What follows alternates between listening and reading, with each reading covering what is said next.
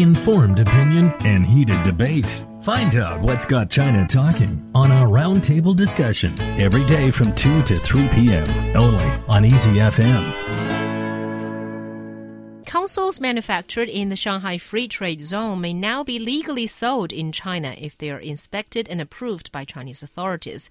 In practical terms, little has changed. Most game consoles and handhelds have long been unofficially available on the Chinese gray market to anyone who knows where to look. So, really, how big of an impact does it have on the gamers here in China? I think for the gamers, at least now they have a legit channel to get their hands on these game consoles, although I don't really know what that really means to these people. I mean, you could have gotten them anyway, but now, you know, you've just got the right channel to get it legally. So I guess that's always good. And, but for, I think the, um, council, console makers, it's not, I think it's going to be a tough battle for them to, to, to go against because it seems like these game consoles are just really expensive. That, um, according to Hong Kong based brokerage CLSA, that these Chinese gamers, 70% of them earn less than 4,000 yuan a month. And for you to purchase one of these console uh, consoles, it's actually more than 40 uh, 400 US dollars that is a lot of money. And would these people actually go to the legit channel to actually purchase these things? Hard to say yeah, it's diff- it's it's quite difficult to say. I think I think the clear winner in all of this is going to be the Chinese government, uh, if if and when uh, console manufacturers do decide to set up base um, here in China. Number one, uh, we'll see more jobs created in the Shanghai Free Trade Zone for for the actual manufacture of this hardware.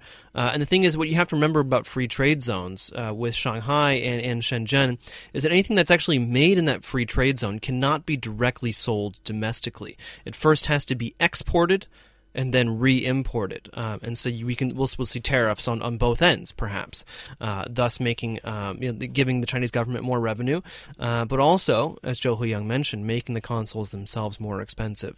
Um, and so the, the, the question here, you know, is this good for gamers?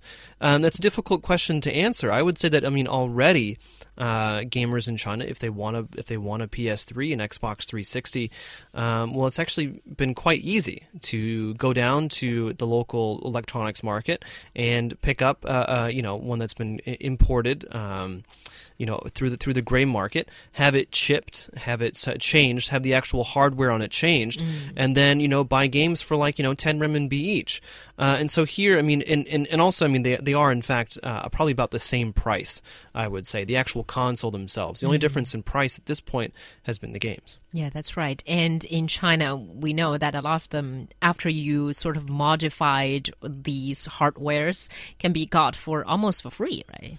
Well, yeah, the software you can get it for, for really really cheap. I mean, mm. the same almost the same price as buying a, a DVD, for example. So yeah. anywhere between ten to twenty renminbi. I would say the only the only problem for for gamers uh, with getting these um, these chipped uh, consoles is that they can no longer play online.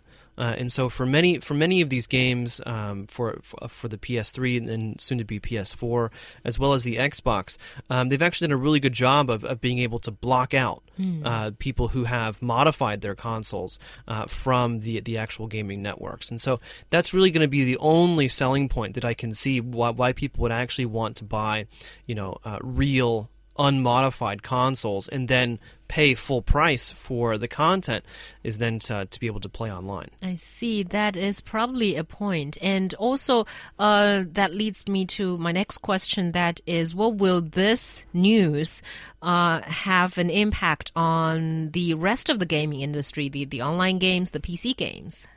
Um, well, I think that's going to be a hard question for me to answer. But I think for what I can tell now is it's definitely, um, I, I, think some Chinese companies are responding to this quickly. For example, TCL and also I think Huawei, they've come up with their cheaper version of uh, game consoles. And um, I think they're certainly joining this market, hoping to get a cut of it um, now since, you know, it's all legal for you to sell game consoles. Yeah, I mean, uh, Chinese companies have actually been involved. I mean, consoles you know, per se, have actually been on sale legally in China for quite a while. It's just they weren't they weren't able to be sold, you know, solely as a gaming console. Mm. Uh, there are quite a few Chinese companies already that, that are making console like things, but Mm-hmm. they're just, uh, I don't know the Chinese word, but they're termed as like family entertainment boxes or something like that. right. Uh, and so they're, they're in some in some ways they're similar to the Wii. Uh, I've seen ones that are very similar to Xbox uh, Xbox's Kinect uh, and, and and things like that. Uh, I mean the the production value of the of the games and the quality of the games is obviously lacking to a huge amount. Um, but Chinese companies are already kind of in in the game to a certain degree. Uh, but now they can just go ahead and start making real uh, game um, consoles. And but if we look at if we look at the PC market, I mean, it's going to be very difficult, I think, for console games. I mean, number one, because you look at uh, online games and they're free to play.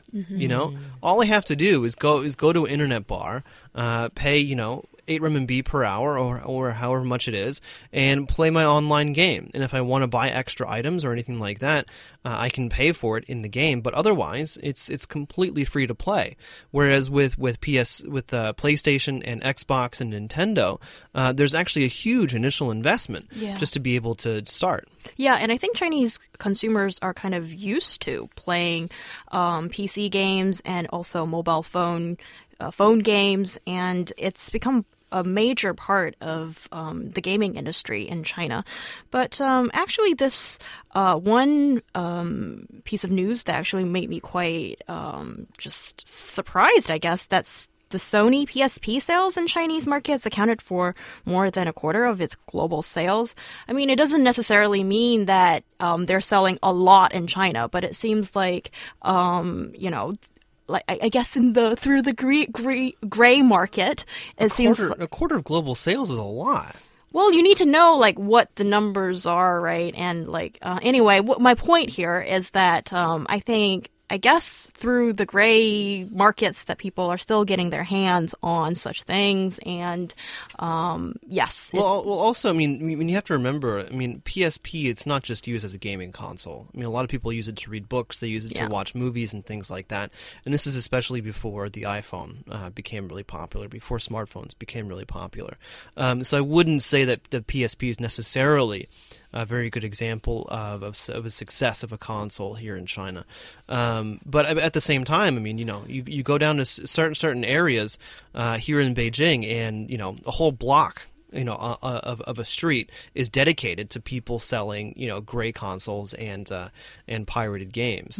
Um, so there, I mean, obviously there there is a demand for it, um, but I think in general it's just it's just very difficult um, because also I think there there is in, you know.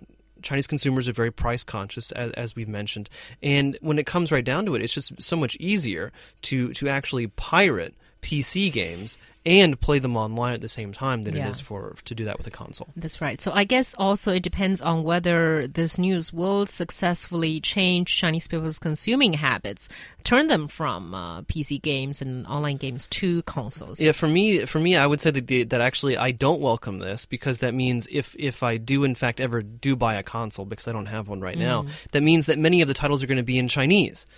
oh, So for me, for me, it's actually going to be a bad thing because if they do end up, you know, selling selling more consoles and selling selling more titles, then that means that I won't be able to buy them in English anymore. I see. So that's the downside. But still, I think piracy is a big issue, right? And uh, there is a need to root out these illegal uh, or, you know, just gray market Sure, items. but I mean, the, but the lifting the ban on consoles and going after piracy are two very different things. Yeah, that's right. Uh, hopefully, they'll be doing two at the same time. Otherwise, I guess this news will have only limited impact on the market.